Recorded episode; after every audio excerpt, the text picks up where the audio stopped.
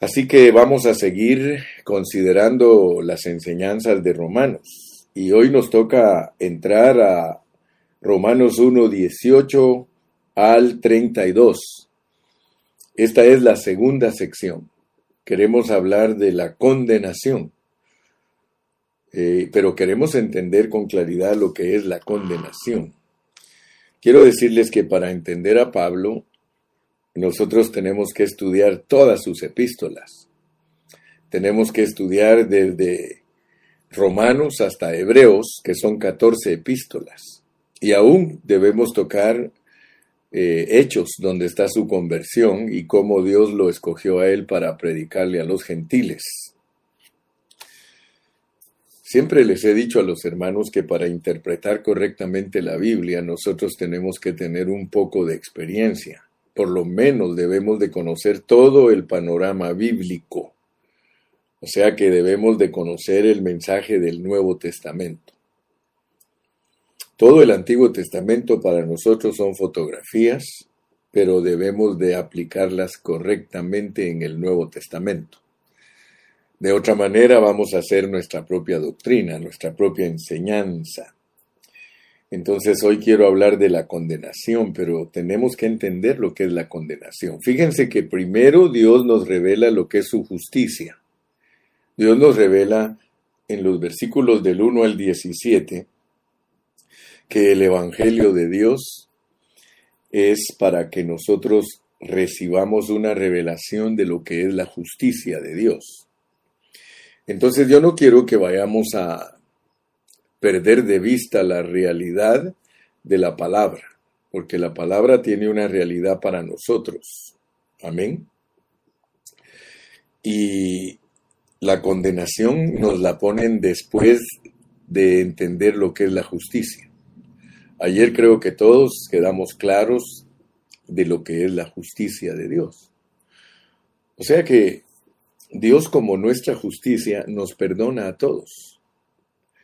Entender a Dios como nuestra justicia es entender que solo Él es justo y que no hay ni un solo hombre, ni judío, ni gentil, ni aún de los que fueron antes de la ley, no hay ni un justo, ni uno. Desde Adán empezó la injusticia, porque él se volvió desobediente. La, injusticia es la desobediencia. Entonces eh, vamos a ir eh, analizando despacito aquí la condenación. Eh, está en el capítulo 1 del 18 al 32 y parte del capítulo 2 del versículo 1 al 29. Para entender bien la condenación y cuál es el propósito de ponerla después de la justicia. Porque Dios como justicia a todos nos perdona a todos. No hay ni un solo hombre que no sea perdonado por la justicia de Dios si la cree, si la cree. O sea que la justicia de Dios es para los creyentes. Dice, porque no me avergüenzo del Evangelio, porque es poder de Dios para salvación a todo aquel que cree, al judío primeramente y también al griego. Porque en el Evangelio, en el Evangelio de Dios, la justicia de Dios se revela por fe y para fe, como está escrito. Más el justo, por la fe vivirá. Acuérdense pues que a todos los que Dios nos quiere salvar, lo primero que Dios hace es justificarnos. Nunca vayas a creer que la justificación es la meta de Dios. Esa no es la meta, eso solo es el inicio, el inicio de Dios en nosotros, justificados. O sea que te lo voy a poner un poquito más claro, mi hermano. Dios quiere que tú entiendas que cuando tú crees que solo Él es justo, porque no quiero que nos vayamos a confundir en las predicaciones, sino que tenemos que estar bien entendidos de lo que hablamos. Cuando tú crees que solo Dios es el único que es puro, que es limpio, Cuando tú crees eso, entonces Dios te justifica, te revela su justicia. Él te está diciendo a ti, mira, vamos a ponerlo así, bien entendible. Te la voy a barajear bien, te la voy a desmenuzar bien. Dios, por medio de su justicia, te dice a ti, mira, si tú crees que yo soy el único justo, el, el único que no peca, si tú crees eso, entonces tú tienes fe en mí y yo estoy comprometido contigo. Porque llegaste al punto de entender que estás perdido, que no tienes solución, que para ti no hay nada que te pueda mejorar ni arreglar. Entonces yo te justifico, yo te veo recto, pues, te veo recto. O sea que puedo contar contigo para iniciar un propósito que tengo. Aleluya, mira, mira el propósito de Dios, hermano. El propósito de Dios es darnos participación a nosotros los que estamos condenados, darnos participación en un propósito. Es lograr al final del libro de Romanos una iglesia que se llama su esposa, un cuerpo. Entonces nota pues que no vayas a confundir la justificación con la transformación, la conformación, la glorificación. O sea que lo que estamos poniendo ahorita es la base, la salvación completa que Dios efectúa. Se basa en su justicia. O sea que esa es la base. Dios no va a tomar en cuenta a nadie, a nadie escúchame bien, en su propósito, si no cree que Él es su justicia. Ese es solamente el inicio del trabajo que Dios quiere hacer en nosotros. Te digo todo esto por una razón, porque mira cómo nos explican la condenación. Para entender la condenación, nosotros tenemos que entender primero la justicia. O sea que Dios no nos entra con una revelación que nos mata, no. Él tiene el cuidado de explicarnos que todos los hombres de fe pueden ser justificados por su fe. El justo por la fe vivirá. Mira qué importante es tener fe en el Señor, hermano.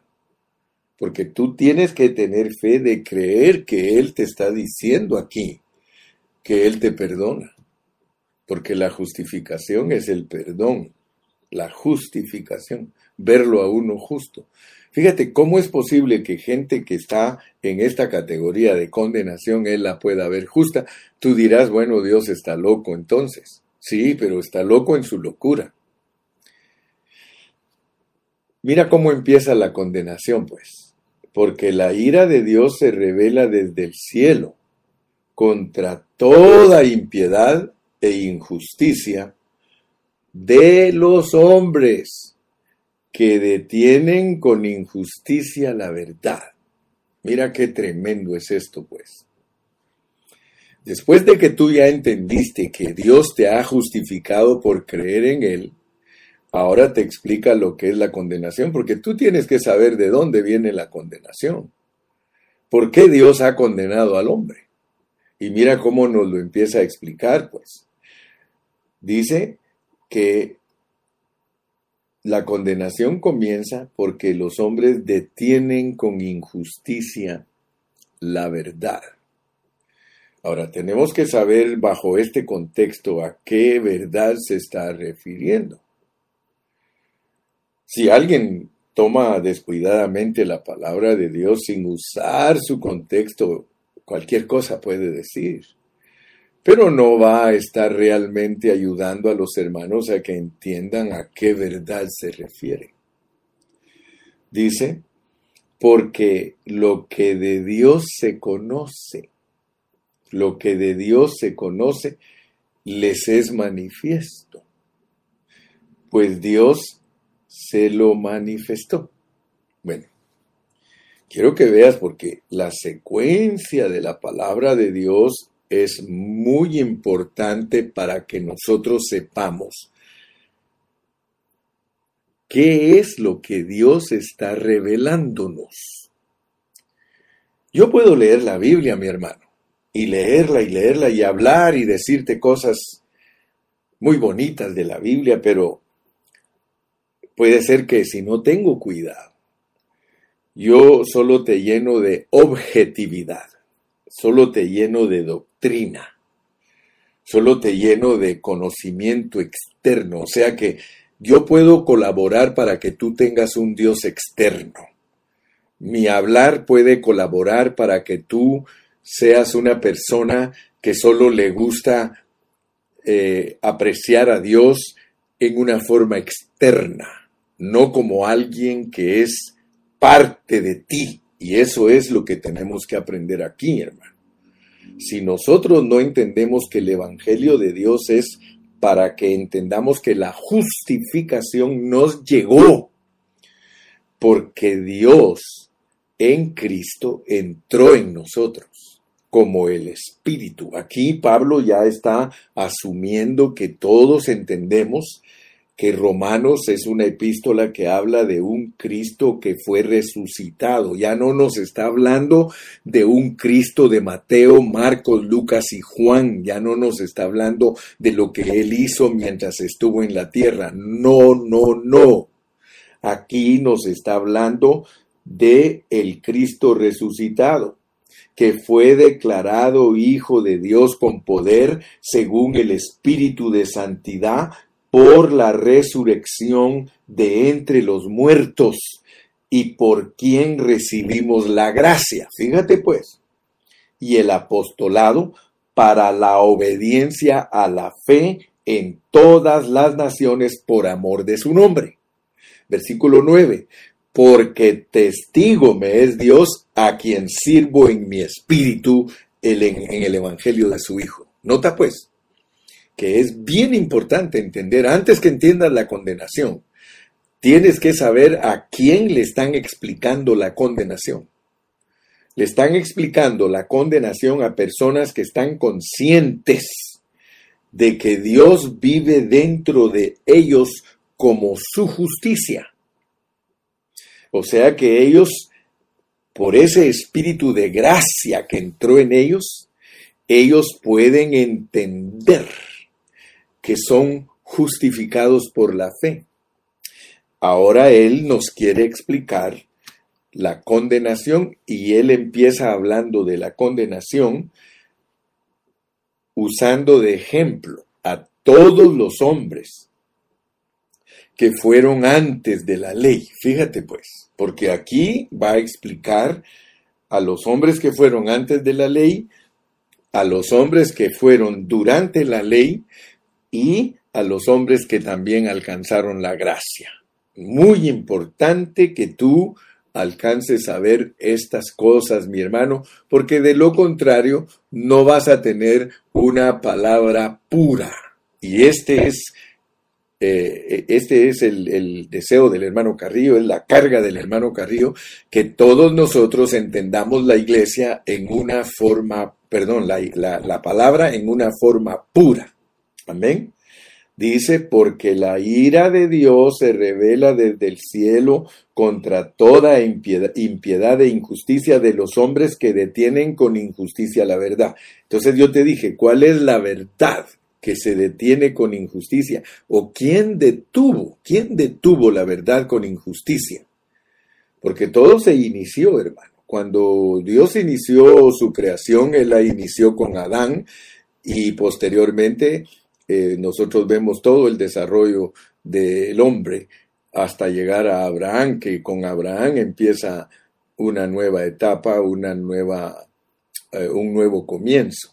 Pero veamos lo que sucedió antes de la ley. Mira, dice, porque lo que de Dios se conoce, o sea, ¿cómo conocieron a Dios los hombres que fueron después de Adán?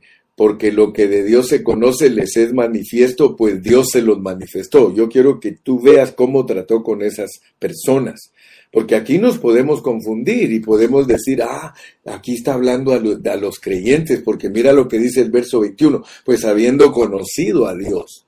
Ahora, no te vayas a confundir, porque entonces no vas a entender el propósito de la condenación, porque aquí Dios nos puede, aquí Dios nos va a mostrar por qué condenó al hombre. ¿Por qué es que el hombre resulta condenado? Porque después de revelarnos la justicia, Él nos revela por qué el hombre está condenado. Mira pues, porque las cosas invisibles de Él, su eterno poder y su divinidad, se hacen claramente visibles desde la creación del mundo. Él está hablando con gente que no conoció la ley, o más bien dicho, Pablo nos está explicando que la condenación entró a este mundo por medio de Adán y sus descendientes, pero no tenían ley pero a ellos Dios se les declaró. O sea que nadie tiene excusa que Dios no se le declaró. Dice que se les declaró, dice por medio de la creación, siendo entendidas por medio de las cosas hechas, de modo que no tienen excusa. Aquí no está hablando a gente que conoció a Cristo. Aquí no está hablando de gente, hermano, porque muy fácil nos podemos confundir y presentamos un, un mensaje mezclado. Guardémonos en la pureza. Entre más puros seamos en nuestro hablar, más de bendición vamos a hacer para la gente. Y acuérdense, el hermano Carrillo siempre quiere ser de bendición. Y por eso tomo el tiempo, y por eso me esfuerzo, y por eso no paso desapercibido de un pasaje, sino que ahí estoy, ahí estoy, ahí estoy, hasta que el Espíritu Santo me dice, tienes green light, tienes luz verde, sí puedes decir eso porque si no oro a Dios y, no le pido que Él me, me, explique, entonces yo lo voy a explicar a mi manera y yo me quiero meter al pensamiento de Pablo. Yo quiero meterme al pensamiento de Pablo para transmitirles a ustedes lo que Pablo nos está diciendo, porque Dios nos puede revelar a nosotros lo que le reveló a Pablo. Entonces dice, pues habiendo conocido a Dios, todas esas personas conocieron a Dios por medio de la naturaleza. ¡Wow! ¡Wow! Hermanos, miren, esto es tremendo, hermano, esto es tremendo, porque Dios, hay personas que por medio de la naturaleza, por medio de la creación, les habla. Fíjense que, por ejemplo, hay testimonios, yo, he leído testimonios de, de doctores que eran ateos. Yo no sé si usted los ha escuchado o los ha leído, pero hay testimonios de doctores que eran ateos. Y yo leí una vez un testimonio muy lindo de un doctor que él ateo, toda su vida ateo, pero dice que un día operando a una persona, haciéndole una cirugía a una persona, cuando lo abrió y todo, y él conociendo ciencia y él conociendo cómo funciona cada aparato de la persona, empezó a llorar cuando lo estaba operando. Porque él dijo, wow, qué manera tan sabia en la forma que Dios creó los órganos. Te estoy hablando de un hombre que sabe cómo funciona cada órgano. Y él allí operando se encontró con Dios. Aleluya. Gracias al Señor que después Él aceptó a Cristo. Pero yo quiero que tú sepas que por medio de la naturaleza, por medio de la creación, el hombre razona, el hombre piensa, el hombre, por eso Dios lo dotó al hombre de una conciencia, o sea que le dio un espíritu, pues. El espíritu que Dios nos dio a nosotros es un órgano por medio del cual uno puede conocer a Dios. Por eso si uno no usa su espíritu, uno no puede conocer a Dios. Entonces, mi amado hermano, yo quiero que tú veas que el Señor nos muestra aquí unas cosas bien preciosas. Fíjate que aparentemente la condenación no es nada profundo. Sin embargo, tú te vas a dar cuenta de la profundidad que hay en esta revelación. Tienes que entender que los que detuvieron con injusticia la verdad, porque ellos Dios un día les hizo sentir que Él era real por medio de la creación. Él les hizo sentir en su corazón que ellos verdaderamente podían entenderlo, pues, pues aquí dice, pues habiendo conocido a Dios. O sea que Dios a ellos no se les reveló como Jesucristo, Dios no se les reveló, hermano, con la ley, sino que se les reveló a ellos por medio de su creación. Los puso a que, vieran el cielo, los puso a que vieran los astros, los puso a que vieran el mar, los puso a que vieran muchas cosas. Pero ellos, dice, habiendo conocido a Dios, no le glorificaron. O sea, no le dieron la gloria, pues. no le dieron la gloria. Entonces yo quiero que tú veas que lo primero que Dios nos revela para que entendamos la condenación es de que Dios se reveló al hombre por medio de la creación, pero ellos no quisieron darle la gloria a Dios. Ellos se convencieron. Ellos eran personas convencidas. Entonces yo quiero que veas que la condenación no es una cosa fácil porque se la tira Dios a gente que Él se le ha revelado. Ahí sí estoy de acuerdo contigo, porque aquí más adelante y ya desde el principio ya nos reveló su justicia. Entonces la condenación tiene que ver con gente que lo conoce a Él. Ahí sí estoy de acuerdo, pero no, no nos está hablando ya desde el principio directamente a nosotros. Más adelantito nos va a mostrar la condenación que nosotros podemos tener aún siendo cristianos. Oh, aleluya porque si no te vas a confundir, hermano. Te lo voy a decir de una vez para dejarte bien tranquilo. Dice aquí en la palabra del Señor, hasta adelantándonos un poquito, adelantándonos a más adelantito de la palabra, dice, ninguna condenación hay para los que están en Cristo. Pero mira, ninguna condenación hay para los que están en Cristo. Los que no andan conforme a la carne. Fíjate pues. No me vayas a decir después, el hermano Carrillo no me predicó bien el Evangelio. Ah, porque sí, el pastor tiene la culpa siempre de que tú no entiendas. Por eso me preocupo. Ninguna condenación hay para los que están en Cristo Jesús. Pero para que eso sea real en ti, los que no andan conforme a la carne, sino conforme al Espíritu. Por eso te dije que la justificación te llegó a tu espíritu. La gracia te llegó a tu espíritu. Entonces ahora ponte pilas, ponte pilas porque la condenación tiene que ver con todos nosotros. Primero nos revelan cómo fue que todos los hombres a los cuales Dios se les mostró por medio de la creación resultaron condenados. Porque ese es el asunto. Porque la ira de Dios se revela desde el cielo contra toda impiedad e injusticia de los hombres que detienen con injusticia la verdad. No vayas a caer en el error que cayó aquel borrachito. Aquel borrachito. Yo me recuerdo que una vez eh, yo vivía en Pomona y salimos de la reunión de la iglesia y cuando yo salí a la calle, había un borrachito que se puso a platicar conmigo. Y así bien borracho me dijo, ninguna condenación hay para los que están en Cristo. Él me quiso dar a entender a mí que como él había sido justificado por Cristo, que él podía andar borracho. Hermano, ¿qué te pasa? Hace poquito recibí un texto de una hermana que me dice, pastor, yo necesito ayuda. Porque mi esposo, ahora que yo estuve enferma, me engañó.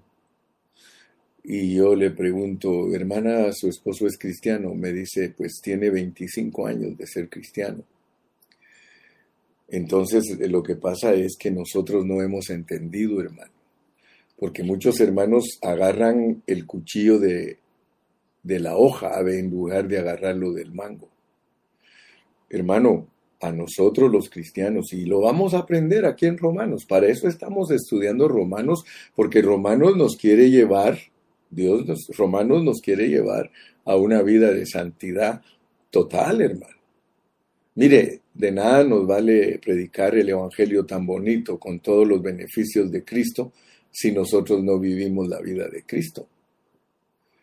No vaya a creer usted que un cristiano que vive una vida desagradable a Dios y desordenada que no va a sufrir consecuencias, hermano. No vayas a creer tú en eso. No vayas a, dejarte engañar, porque muchos hermanos se dejan engañar y viven en la vida de la iglesia emborrachándose, drogándose, marihuanándose, viven inyectándose, viven haciendo muchas cosas desordenadas, hermano. Entonces no vayamos a creer que ese es el Evangelio. Eso no es el Evangelio. Aleluya. Entonces, mi amado hermano, aquí dice, pues habiendo conocido a Dios. Ahora, ¿qué es detener la verdad con injusticia? ¿Qué es detener la, verdad con injusticia? Porque aquí se nos dice que los hombres detuvieron con injusticia la verdad, estos hombres. Ahora, ¿a qué verdad se refiere? ¿Qué es la verdad aquí en este contexto? Es lo real, es lo que es Dios. La verdad aquí es decir algo sólido, algo sustancial, algo genuino, algo verdadero. Hermano, decir que Dios existe es algo verdadero. Eso es algo verdadero, eso es real, eso, eso es, es, es genuino, hermano. Sin embargo, dice aquí la palabra de Dios que desde el principio la humanidad reprimió la verdad. Aquí dice que desde el principio la humanidad detuvo la verdad. Y eso enojó a Dios, hermano. Eso enojó, enojó a Dios. Mire cómo dice el, el, versículo 24, dice, por lo cual también Dios los entregó a la inmundicia. Entonces yo quiero que tú veas cómo es la condenación. ¿Cómo es la condenación? Porque esta condenación es ejemplo para nosotros. Aquí Pablo está con una carga de que nosotros entendamos, hermano, que si somos justos, nosotros tenemos que estar liberados de todo esto, hermano. Mira, dice, por lo cual también Dios los entregó a la inmundicia. ¿A quiénes? A los que habían conocido a Dios. Si tú eres un cristiano, hermano, que ya conociste a Dios por medio de la justicia de Dios, y que eres justo por fe, hermano, hermano, más nos vale que glorifiquemos el nombre de Dios. Y tú ya sabes lo que es glorificar el nombre de Dios. Dios se enojó, Dios se enojó. ¿Por qué se enojó con ellos? Mira, dice, pues habiendo conocido a Dios, no le glorificaron como a Dios, ni le dieron gracias, sino que se envanecieron en sus razonamientos. Mucho cuidado, hermano, si usas mucho tu razonamiento. Cuando uno estudia la palabra de Dios, uno lo que le debe de pedir a Dios no es razonamiento, hermano. Eso es para los testigos de Jehová, hermano. Ellos tienen un libro que se llama razonamiento. Ellos razonan la escritura. La escritura no es para razonarla. Dios no es para razonarlo. Dios no es para que te pongas a pensar que porque Él, que porque aquí, que quién lo hizo a Él, que quién fue primero, si la gallina o el huevo o el huevo o la gallina. Hermano, eso es razonamiento. Cuando tú te metes a eso, Uh, mi hermano, estás en un terreno peligroso, porque entonces ya no estimas la verdad, ya no estimas la realidad. Dios es Dios, Dios es soberano, y todos los profetas que lo amaron y lo sirvieron con integridad, nunca dudaron de él. Cuidado, cuidado cuando dudas de Dios, hermano. Aquí debes entender que la condenación tiene que ver con todos nosotros. Aleluya. Fíjate que ellos, en lugar de estar por la verdad, ellos se pusieron a razonar la verdad. Y mira lo que dice. Se envanecieron en sus razonamientos. Envanecieron, o sea que se volvieron vanidosos en sus razonamientos y de ahí resultaron un montón de ateos y su necio corazón fue entenebrecido. O sea, fíjate pues, ateo le dicen por educación a una persona que no cree en Dios. La persona que no cree en Dios, Dios dice, necio, necio. Eso es para Dios uno que no cree en Dios. Entonces ellos se volvieron necios. profesando ser sabios, porque si algo impresiona a la gente es el ateísmo. Yo recuerdo que me he juntado con personas que son lesbianas y que son homosexuales y ellos la mayoría no creen en Dios.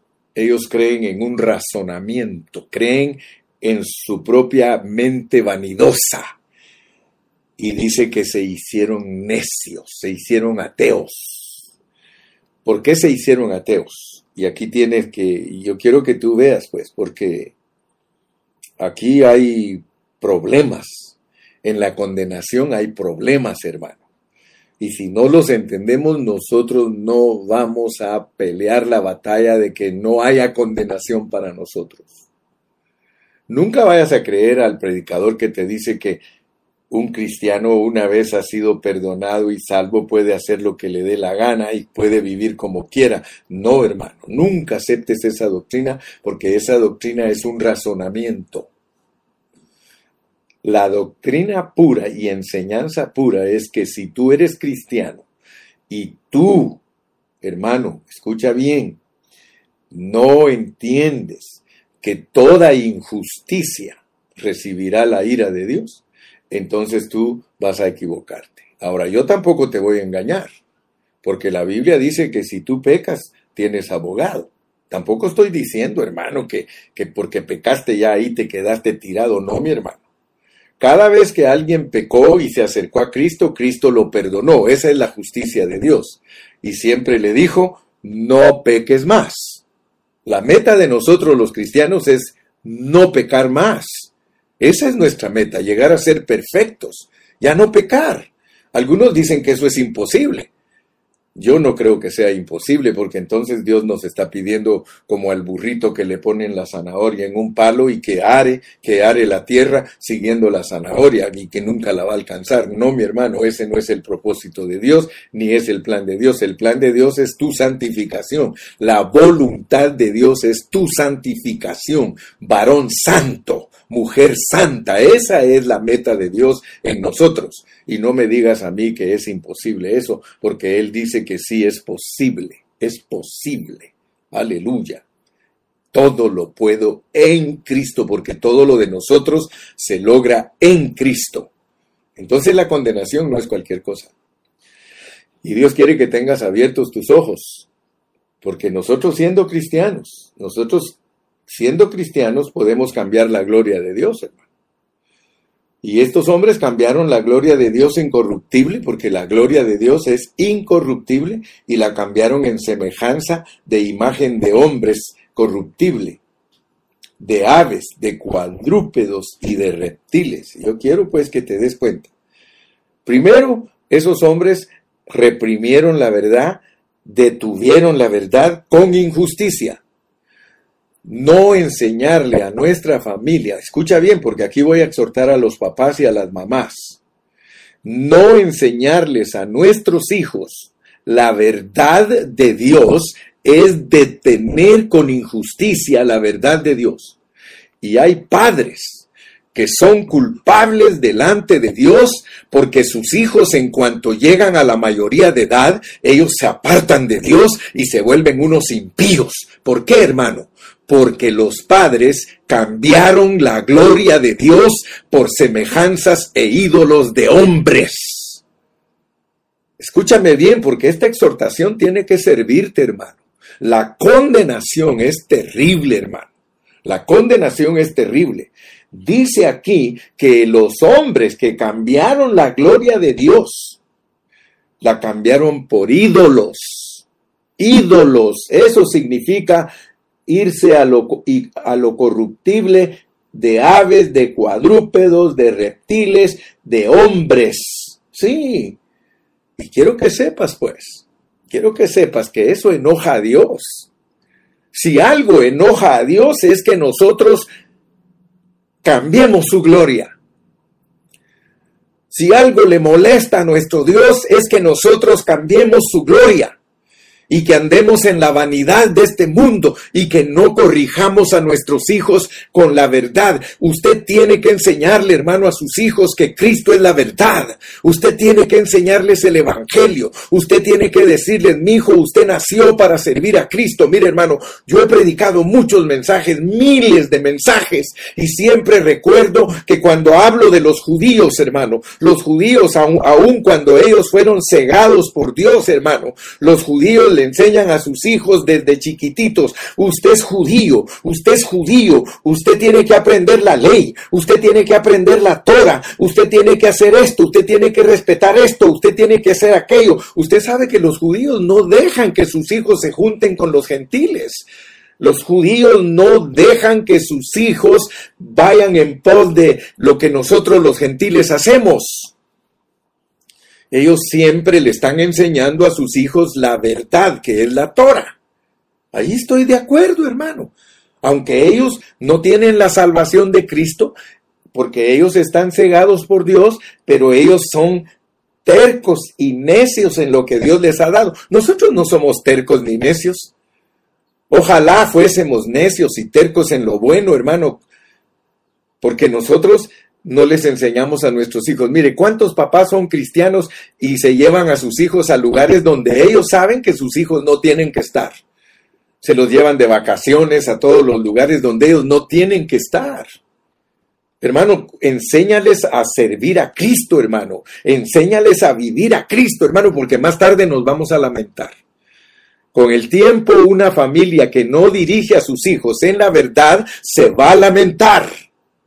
Procura, hermano, procura a tus hijos, manténlos. Mira, hermano, ¿por qué Pablo nos pone de ejemplo a Timoteo? Timoteo, tu abuelita era cristiana, tu mamá era cristiana y ellas, ellos, ellas te enseñaron a ti el camino verdadero, hermano. Tenemos que enseñarles a nuestros hijos porque si no, hermano, nosotros vamos a ver la condenación que alcanza a nuestros hijos. Los vamos a ver mezclados en toda clase de problemas. ¿Por qué? ¿Por qué nuestros hijos andan en fornicación, en adulterio, en pecados, en, vicios, hermano? ¿Por qué? Porque nosotros les detuvimos con injusticia la verdad. Por eso es que tu hijo está como está, porque tú le has detenido con injusticia la verdad. La verdad no debe de ser detenida, hermano. Yo le doy gracias a Dios, hermano. Mire, y te doy mi testimonio y lo he dado siempre. Nuestra madre a nosotros todo el tiempo nos dijo, ustedes son siervos de Dios, ustedes son siervos de Dios, ustedes son siervos de Dios. Mi madre todo el tiempo, yo llegué borracho una vez a la casa, hermano. Yo lo he testificado, lo he testificado, llegué borracho a la casa.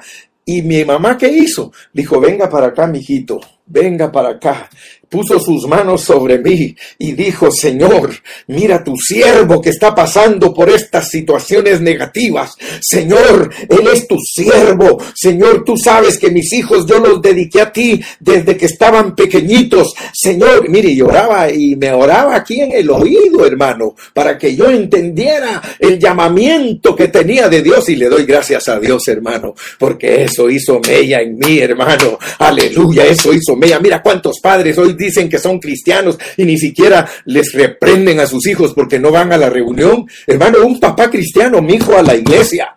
No, mijitos, ¿qué quiere? Se queda, mijito. Ahí me voy yo, mijito. Voy a estar orando por usted. Hermano, hermano, hermana, ¿a dónde vas a ir a parar? A la condenación. Ninguna condenación hay para los que están en Cristo, los que no andan conforme a la carne, sino conforme al Espíritu. Oh, mi hermano. ¿Cómo no se va a enojar Dios con nosotros, hermanos, si Él pagó un precio por comprarnos? ¿Cómo no se va a enojar Dios, hermano, con nosotros si Él pagó con su propia sangre para que nosotros seamos un real sacerdocio, una nación santa, un pueblo escogido? Hermanos, si la iglesia fuera lo que realmente Dios la ha llamado a ser, este mundo estuviera en otra forma, hermano. Ciertamente somos la sal de la tierra y ciertamente el misterio de iniquidad no ha sido suelto a su expresión máxima, porque nosotros estamos aquí, hermano, pero el tiempo se nos está acabando, hermano. Es tiempo que te pares firme y que digas, Señor, Háblame porque yo necesito ser un vencedor. Quiero participar en tu propósito. Háblame Jesús. Háblame. Yo no quiero detenerles a mis hijos con injusticia, la verdad. Yo no quiero que cuando lleguen a 18 años ellos digan ya no quiero más iglesia. Hermano, quiero decirte en mis 41 años de pastor, yo he visto cómo le crecen los hijos a los hermanos que no dedican su vida entera a Dios. Yo los he visto, hermano. Los he visto irse al mundo. Los he visto irse a morir al mundo, hermano. Yo los he visto, hermano. Yo he visto cómo hijos de hermanos se han vuelto homosexuales. Yo he visto cómo hijos de hermanos se han vuelto, hijas de hermanos se han vuelto prostitutas. Yo lo he visto, hermano, y me duele en mi corazón porque todo el tiempo les estuve predicando el evangelio. Hermanos, vivamos lo que dice la Biblia. Vivamos, hermano. Aleluya. Oh, gloria a Dios. Hermano, cuando nosotros cambiamos la gloria de Dios, hermano, por la vanidad, por los ídolos. Dios nos entrega, Dios nos entrega a inmundicia, nos entrega a concupiscencias, sí, Sí, nos entrega, hermano, porque Él ve nuestro desinterés. ¿Quieres tú ser un varón santo? ¿Quieres tú ser una mujer santa? Aprecia lo que tienes, tu justificación, apréciala para que el Señor no te ponga en fornicación, ni en perversidad, ni en avaricia, ni en maldad, ni en envidia, ni en homicidios, ni en contiendas, ni en engaños, ni malignidades. ¿Por qué crees que pastores se suicidan, hermano? ¿Por qué crees que sale en las noticias el pastor fulano de tal fue detenido en la frontera porque traía un cargo de drogas? ¿Por qué pasan esas cosas, hermano? Porque nosotros andamos buscando la gloria humana, porque andamos buscando cómo satisfacer nuestra carne, porque andamos buscando, hermano, cómo satisfacer nuestros deseos terrenales, en vez de tener nuestra mirada en el cielo, hermano. Nosotros tenemos la mirada en la tierra, pero Dios, hermano, es justo. Y él dice, hermano, que la ira de él va a venir y se va a revelar desde el cielo contra toda impiedad. No te asustes si mañana Dios te manda al lloro y al crujir de dientes, porque definitivamente al cristiano Dios lo ha justificado, pero lo ha justificado para que llegue a ser un hombre y una mujer irreprensible. Aleluya, aleluya, oh gloria a Dios. Sí, hermano, Cambiaron la gloria de Dios. Cambiaron la gloria de Dios. Por eso te digo yo, hay una forma de, de restringir la condenación. Sí hay una forma de restringir la condenación, hermano. Sí. Dios quiere que nosotros, si queremos restringir la condenación, si queremos evitar la condenación, glorifiquemos a nuestro Padre Celestial. Glorifiquémoslo, hermano. No sigamos la corriente de este mundo. Dios no quiere que tú sigas la corriente de este mundo, hermano. Mire, le hablo de todo corazón, hermana que te vistes apretado, hermana. Tú que usas ropa bien apretada para enseñar tu cuerpo. Hermana, va a venir el tiempo va a venir el tiempo en que Dios te va a apretar bien duro. Hay hermanas que Dios les ha hablado muchas veces que no usen vestidos apretados para que los hombres no les deseen sus cuerpos, pero ellas no hacen caso. Ellas están siendo presa de la condenación. Suéltate de la condenación, hermana. Tu cuerpo es solo para tu esposo. Tu cuerpo es para que se lo luzcas a él, no para que se lo luzcas al mundo. ¿En qué manera se lo vas a lucir a tu esposo? En su intimidad, en tu intimidad con él. Allí, ahí tienes derecho a soltarte como quieras. Ahí puedes mostrarle todo lo que quieras. Pero ¿qué es lo que sucede? Muchas hermanas están jugando con fuego, están acarreando condenación. Por favor, toma en serio esta, la condenación aquí no es por gusto, hermano. La condenación te da la lista de todas las cosas que tú puedes resultar haciendo si tú cambias la gloria de Dios. Tú puedes volverte fornicario, perverso, avaro, maldiciente, envidioso, homicida, contendedor, engañoso, maligno, murmurador, Escucha bien, hermano, si tú eres uno que todo el tiempo murmura en la congregación, ya estás en ese camino de la condenación, detractores que se hacen atrás, aborrecedores de Dios, todo lo de Dios los aburre, hermano. Ah, pero si los llevas a los entretenimientos mundanos, ahí están bien alegres, injuriosos, soberbios, se vuelven soberbios, altivos, inventores de males, desobedientes a los padres. ¿Te das cuenta que los hijos desobedientes, tú tienes la culpa que sean desobedientes porque tú les has detenido con injusticia la verdad? necios, se vuelven tercos, mira, se vuelven personas que no creen en Dios, desleales, sin afecto natural, implacables, sin misericordia. Ahora dice, mira, quienes habiendo entendido el juicio de Dios, porque todos entienden el juicio de Dios, que los que, practican tales cosas son dignos de muerte, no solo las hacen, sino que también se complacen con los que las practican. Hermano, nosotros no nos debemos de complacer con prácticas mundanas, no, mi hermano. No. Tenemos que ser personas que buscamos a Dios de corazón, hermano, de corazón. Tenemos que ser personas, hermano, íntegras. La condenación tiene que ver con gente que cambia la gloria de Dios por otras cosas. Te lo voy a volver a leer.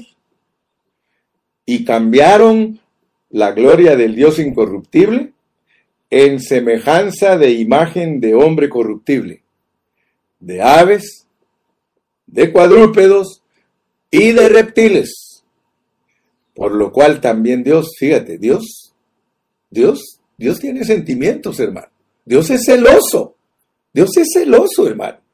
Por lo cual también Dios los entregó. ¿Quieres tú, mi hermano? Y con esto termino. ¿Quieres tú ser entregado a toda esta lista?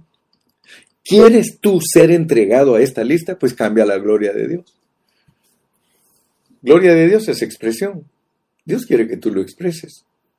Si tú, si tú menosprecias lo que Dios te está predicando en este tiempo, si tú menosprecias el glorificar a Dios en tu vida, Dios te entrega a tus propios razonamientos.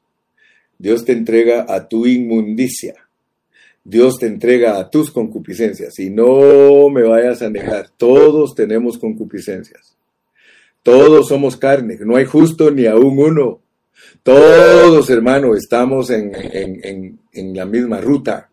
Como dijo Charlie Probaño un día, todos tenemos rabo de paja y ninguno de nosotros se puede acercar al fuego. Ponte a bailar frente al fuego sabiendo que tienes rabo de paja. Ya verás lo que te va a pasar. Dios te bendiga. Si te exhorto, lo hago con amor. Yo no te exhorto para tu perdición te exhorto para tu ganancia. Un día me lo vas a agradecer. Un día me lo agradecerás. Padre, gracias en esta mañana. Yo sé, Padre, que hoy la, palabra es dura porque es la condenación, Señor. Y tu palabra misma en, en este contexto dice, ninguna condenación hay para los que están en Cristo, los que no andan conforme a la carne, sino conforme al Espíritu. De otra manera, sí hay condenación. Líbranos Líbranos, Padre. Pongo a todos mis hermanos en tus manos y que este mensaje, en vez de ser una ofensa para nosotros, que se vuelva una protección, un escudo. Que tomemos firmemente, Señor, la armadura tuya como cuerpo de Cristo y peleemos nuestras batallas contra el enemigo y que no les detengamos a nuestros hijos la verdad con injusticia. Detener la verdad con injusticia es no hablarle a nuestros hijos la realidad de Dios, lo verdadero de Dios. Muchas gracias, Padre, por aquellos hombres y aquellas mujeres que en sus hogares han tomado el lugar de mayordomos y sacerdotes para que sus hijos se desarrollen con limpieza y pureza. Señor, muchas gracias en el nombre de Cristo Jesús. Amén y amén.